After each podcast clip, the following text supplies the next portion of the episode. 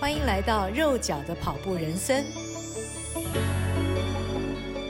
欢迎您来到肉脚的跑步人生，我是赵新平。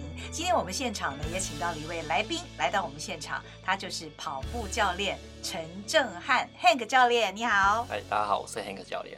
Hank 呢，他是姿势跑法的认证教练，也是我的教练。我现在都跟教练练跑。教练，其实我们大概。我记得我们好像是二零一八年开始跟你练的哈，我记得是在我参加东京马之后。对，二零一八年，我们二零一八年年初认识的。哇，那现在二零二一，熊熊也三年，好快啊！还好我有有进步了，真的还进步蛮多，在教练的指导之下。那今天呢，我们要来跟大家谈什么话题啊？就是。甜甜圈的正确吃法，为什么呢？因为我跟教练都很喜欢吃甜甜圈，那尤其教练他是吃甜甜圈专家，他也很喜欢叫我们吃甜甜圈。教练，今天我记得我们好像是要吃两圈半的样子。今天吗？我还没看课表。呃，所以好，我想大家一定觉得很奇怪。如果你看 YouTube 的话呢，就会看到我跟教练的表情有点诡异。那当然，如果你是听 Podcast，只听到我们俩的声音呢，那又没有跑步的人就会觉得很奇怪，说到底这两个人在干嘛？为什么跑步跟甜甜圈有什么关系呢？其实跑者都。呃，对于甜甜圈呢，可以说是又恨又爱。什么是甜甜圈？其实就是田径场。田径场的一圈是弧形哦。那虽然它是椭圆形嘛，嗯、那我们每次在练课表的时候呢，经常就是教练会指定我们今天四百公尺八趟 R 速，就是最高速。也就是说呢，你要用最高的速度去飙，然后四百公尺要跑跑个八次。那这很苦嘛，对不对？可是呢，一练完，我们又觉得好有成就感哦，又蛮甜的，你知道？所以不知道从什么时候开始呢，我们就把田径场称为甜甜圈。我还看过有跑者穿那个 T 恤，上面有写说我很喜欢吃甜甜圈，很好笑。我记得以前运动笔记有做过一件哦。那嗯，到底为什么田径场会被称为甜甜圈？是等于说是我们跑者的。昵称啊，戏称、笑称，就是开自己玩笑，让这个痛苦的训练呢，能够变得更有趣一点。但是田径场，我们在田径场运动的时候，呃，其实不只是跑者啦，很多的一些市民朋友。也我也看过有人在那边遛狗的啦，或者是呃散步的啦，还有人呃专门在上面划手机的啦，都有。嗯、那我们这么多的族群如何彼此尊重？我们该怎么样吃甜甜圈才会不干扰到别人啊？那让那些散步的人啊，带小孩的人也很快乐。我们就要来跟教练来聊一聊。那教练先告诉我们为什么会叫做田径场呢？OK，呃，田径场呢，以字面意义来说，哈、嗯，就是田跟径嘛。嗯嗯。那既然是田跟径，那就会把比赛就会划分成为所谓的田赛跟径赛。哦。对，那只是说台湾的国中小学、高中也好啦，然后、嗯、那大家对于田径场的使用，大部分就是所谓的操场嘛。对。然后那。国小的人就会在上面做操啦、集合啦、升旗啦，甚至早年的年代可能还会一些体罚，可能都会在操场上面做进行。所以大家对操场或田径场的印象，一般来说其实是没有很好的。对，好，大家觉得啊，去操场就是又要干嘛了？对。那但其实以田径场本身来说呢，它就是一个正式在进行呃田赛跟竞赛的一个比赛运动项目的地方。哦，那田赛跟竞赛呢，其实它就是会分成这两个种类。嗯、那田赛的部分呢，那通常它是以投掷或者是跳跃、哦、呃这两个项目来做区分。Okay、然后它最主要在比较的就是说谁。丢的比较远，okay, 或者是铅球那种，是或者是跳的比较高。哦，那以投掷类来说的话，哦，以投掷类就像刚刚提到的标枪啦、铅球啦、铁饼、链球之类的，哦，它是以投掷类比远的。哦，那但另外一个就是以跳跃类，哦，就是像跳高啦、跳远啦、三级跳啦，或者是像那个撑杆跳啦，哦，像这之类的比赛，它当然就比的是。高喽，或者是就比较多，就是比高了。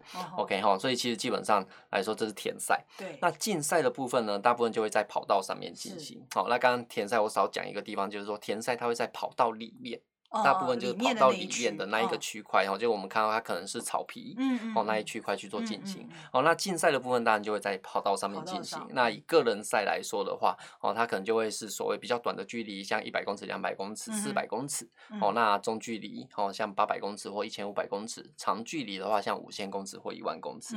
哦，那它比的是完成的时间。那像个人赛就会有接力赛喽。哦，就是像四乘一百公尺。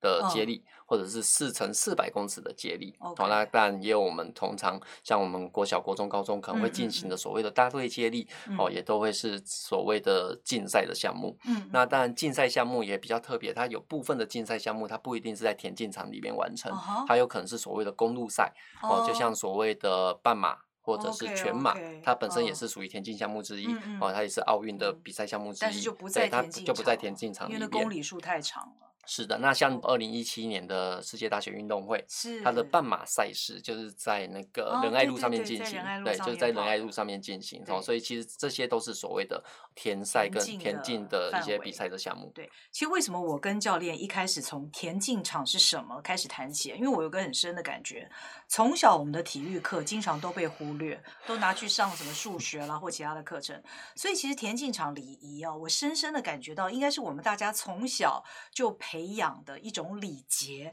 但是从来都没有人教过我们，以至于现在呢，我们到了很老了之后，在田径场上面运动，常常我们会发现，我们跟一些市民朋友有的时候会有有一些小小小小的摩擦或是冲突。所以，其实我一直很想提倡一件事情，就是田径场礼仪，不只是跑者应该要晓得，在田径场上面运动要有礼仪，其实我们一般的市民朋友也应该要具有这样的尝试。那这样的尝试呢，一开始我当然。就是要让大家先了解到底田径场它是一个什么用途，来带大家了解。那刚刚教练分析的那么仔细，那如果这些田赛跟竞赛同一个时间都在田径场举行的话，那感觉上会不会好像？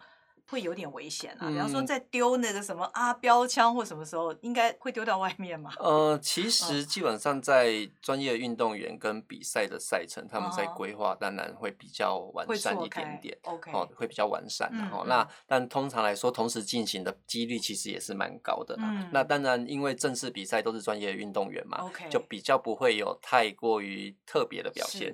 是是 是，对，要不然其实还是蛮危险的。嗯嗯嗯，是。那我很想问。教练的是，因为我们常常在田径场练跑啊，那通常我们要跑这个四百公尺啦、六百公尺啦，或者是一千公尺啦等等，我们通常在起跑的地方都是在四百公尺一般认为的这个起点，对哦、啊，或者是它的斜对角这个地方。嗯、所以这两个地方呢，有的时候我们以台北田径场来说，嗯、那尤其是疫情很严重，大家也没有别的地方可以运动，也没有别的赛事可以进行，所以台北田径场特别挤。是那它挤的地方呢，尤其在这个起跑的地方，嗯，没错，真的非常非常挤。那每一个人的速度又不一样，再加上我们也要尊重那些在田径场散步的一些市民，所以我们该怎么样进行才不会彼此干扰比较好？呃，其实我觉得在整个田径场的训练过程当中，嗯、我觉得当然就是大家互相礼让喽，安全第一喽，嗯、要有耐心喽。这我觉得这些本来就是蛮重要的一些。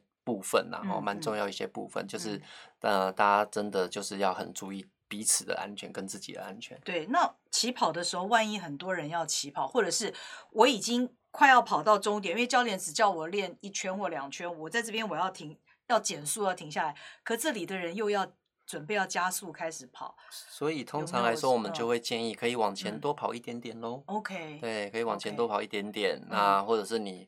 慢下来的时候往外道切出去，哦、对，就当然就会相对的安全一些。是，而且也要衡量自己的速度。当然，如果我的速度不是那么快的话，也许我就不要在最内圈。嗯，我可以在第二道、第三道。对，这个部分我们待会都会再稍微聊到。好好好，好。那教练，呃，你觉得像我们一般在田径场里面练习的话，大概还是要注意哪一些地方比较好？嗯、呃，一般来说，田径场其实会有一些。优点，然后在田径场训练会有一些优点，哈，例如说像空气品质比较好喽，哦，或者是环境也比较安全喽，哈，我们不用在外面跑人车争道，也不用当空气清净机，哦，这其实是这样子的状况，所以其实，在田径场训练有蛮多的好处。对，其实台北的跑者其实蛮幸蛮幸运的，然后因为台北其实除了田径场，其实它还有河滨，哦，还有河滨，河滨当然你也相对的比较安全，哦，那环境也当然是比较好，但其实。我们想想，其实踏出去台北之后，其实几乎就没有什么所谓的合并可以去做训练。对对，所以其实台北的跑者其实这个部分合并资源其实是很丰富的。哦，那当然以田径场来说的话，当然环境这一点是蛮重要的。对，好，那当然另外一个来说，在田径场训练，当然材质。也是另外一个很重要的原因，比较不容易受伤，哦，是这是相对的会比较有一点缓冲的效果，嗯、哦，因为一般来说户外的话，大部分就是水泥或者是柏油路，嗯、哦，那假。设你今天只是做长距离的轻松跑，可能还好，那假设你是做比较高强度的间歇训练的话，其实冲击力相对来说其实是会更大的，嗯，那当然假设有在田径场的话，安全性也会比较高一些些，嗯、你也比较不用被户外的车子啦，或者是在河边也。有可能会有自行车啦，哦，去做分行，哦，也会比较安全。好，那当然在田径场做这样子的训练的时候，呃，你的速度也会相对的来的更精准。对，对，哦，因为田径场一圈就是以最内道来算的话，就是四百公尺。嗯、我今天可以把我所有的训练配速去做换算，我一圈要跑多少秒数，嗯、我都可以去做换算。嗯、那当然，它的训练品质也会相对的来得更好一些些。哦，所以其实基本上在田径场训练，其实它的好处其实是蛮多的啦。嗯，像我自己我在田径场训练的话，嗯、我就比较不会去看手表的 GPS 的距离。哦。对，我比较不会去看手表 GPS 距离，为什么呢？因为它就是一圈就是四百公尺。OK，GPS 反而会飘。嗯，对，GPS 反而会有漂移的现象哈，但不是谁准或不准的问题，而是我既然我在田径场了，我就会看田径场四百。对，因为以以我个人目前参加过，应该说我在田径场跑过最远的一次，嗯哼，最长距离的一次，其实是五十公里。哦，对，也就是田径场一百二十五圈。哇，对，那所以基本上他五十公里的比赛，四百公一圈四百公尺嘛，一百二十五圈就是五十公里嘛。哇，我的手表的 GPS 是五十五十一点多。对，但实际上我们就还是大会认定就是五十公里就是。哦，这个这个非常了不起，非常了不起。嗯，不过我还是要问哦，就。当然，在田径场跑，它的环境是比在外面好嘛，空气呀、啊，嗯、这个跑道材质啊等等，但是它仍然会有 车祸的危 险，是没错没错。你有时候怕会撞到人呢、欸，真的。那有的时候我们可能想要超车啊，嗯、那。就一超过去，发现哎呀，前面一个北北在走路，你知道会有这种情况。有，有时候人很多，又是晚上跑的时候，那到底该怎么样能够避免？其实田径场的训练大概会有几个蛮重要的原则哈。那、嗯啊、我刚刚有稍微提到，不管你是一般民众，或者是你是跑者，哦，基本上你使用田径场的原则大概都是一样的哈。嗯、那我认为最重要的哦，嗯、第一个安全第一，是安全，这是第一个安全第一。嗯、第二个就是互相尊重。对对对，好，宁可跑慢一点。对，对，就是我觉得这两点很重要。那通常来说，有一些事情，但我们并没有那么的建议在田径场当中进行啦。哦，因为田径场我们刚刚有解释过了嘛，它就是运动的地方。是。好，那所以举凡呢，呃，散步喽。嗯嗯嗯，遛小孩、遛狗喽，遛男朋友、遛女朋友喽。但一般的市民朋友还是会觉得那是一个公共空间，那为什么你们可以跑步，我不能在这边散步呢？他也觉得那边其实空气很好啊。是，没有错，没有错。通常来说是这样子啦，哈，就是说我们刚刚有提过哈，它虽然是公共空间，但有一些事情我们还是会建议去做一点避免，但不是完全不能做，只是怎么做哦，怎么做是会比较恰当。甚至有一些田径场，它会直接明文禁止。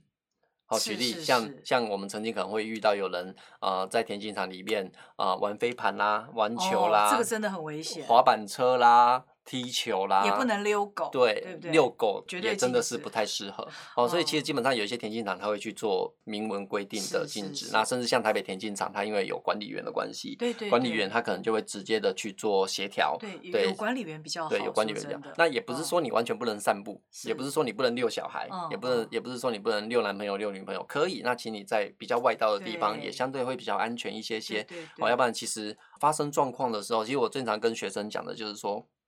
不管今天出状况的时候，责任归属属于谁？不管是你撞他，他撞你，还是谁受伤比较严重，谁受伤比较严重，先不管责任归属属于谁，但最终的结果就是两位都受伤了。对对，那都会对都会影响到彼此未来的生活或者是运动，所以其实不要发生最好。那所以刚才我才会提那两个很重要的原则：安全第一，然后互相尊重。我觉得这一点其实是蛮重要的。我觉得带小孩的家长也要特别注意，因为。小孩子他有的时候会很开心哦，在空旷的地方就会冲来冲去，其实这个对于小孩子是蛮危险的。其实田径场我们已经听过非常多的案例，就是有跑跑者去撞到小朋友。嗯嗯、那我刚刚提到了嘛，到底责任归属属于谁？父母亲要负责任吗？还是跑者要负责任吗？嗯、那这样最终的。结果就是不管谁要负责任，就是两方面都受伤了。是是是。那现在在台北田径场，其实有蛮多的跑团，我们会看到不同的教练带着不同的跑团在上面练习。是。教练之间是不是彼此也有一些默契哦？好像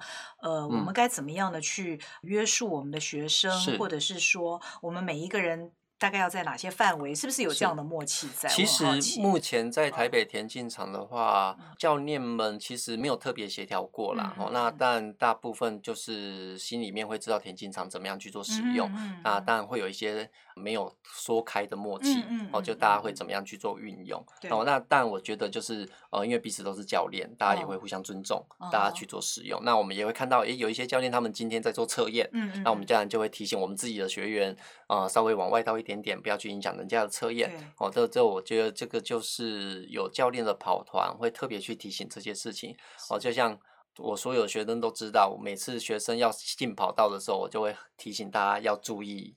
跑道上面的跑者，对哦，小心不要出车祸、uh huh. 哦。因为我觉得这一点本来就非常的重要。嗯嗯、uh，huh. 对，这样。那教练不同的配速，你会建议大家怎么去衡量自己在第几道跑比较好？嗯、呃，通常来说，因为田径场、嗯、标准田径场大概七到八道嘛，嗯、哦，那我们通常会建议第一道跟第二道留给速度比较快的朋友。OK、嗯、哦，或者是你今天在做间歇训练的朋友，uh. 或者是你今天在进行测验的朋友。Uh. 哦，因为你速度比较快。快哦，再进行测验，你需要比较准的距离来、嗯、来让你的训练品质或测验成绩也比较精准。嗯、哦，所以通常来说，当我们有看到有人在场上测验的时候，我们知道他是测验，呃，那我们基本上就是会稍微就做一点礼让。礼让。哦，那我觉得这一点蛮重要的。好。哦，那当然第三道到第五道，通常就会留给呃，就会建议你今天跑就是比较轻松跑喽，或者是你只是跑比较有强度的长距离跑喽，嗯、那我们就会建议你是可以在。呃，三到五道来做这个部分的进行。好、嗯嗯哦，那假设你今天只是热身或轻松跑，嗯、哦，热身或轻松跑，也许你就可以在六道或七道来去做轻松跑、热身、收操跑的、哦、的的项目。那假设你今天真的是来散步遛小孩的，第八道或者是往外围走，对你你。哦跟对小朋友的都会比较安全，是的确，所以大家呢在跑步或是散步的时候，前后左右看一下，其实就跟我们开车一样嘛，对不对？总是前后左右要维持这个我们交通的顺畅跟安全。那讲到这里呢，因为今天我们的题目是甜甜圈的正确吃法，我们讲的是在田径场的礼仪，这也让我想到呢，其实跑者很喜欢在河滨跑，是。那河滨其实它原先的设计是自行车道。就是因为它是自行车道呢，所以一般的车子没有办法开进来。嗯哼，那也会让跑者觉得很方便，所以我们会在自行车道上面练跑。所以我在这边其实最后我也想呼吁大家，当跑者们在河滨跑步的时候，我们也要注意，也要礼让我们的自行车的这些车友，因为我觉得这些自行车车友搞不好也觉得很委屈哦，因为现在河滨的跑者越来越多，那有的时候跑团呢，大家出去哦四五个人一列这样子。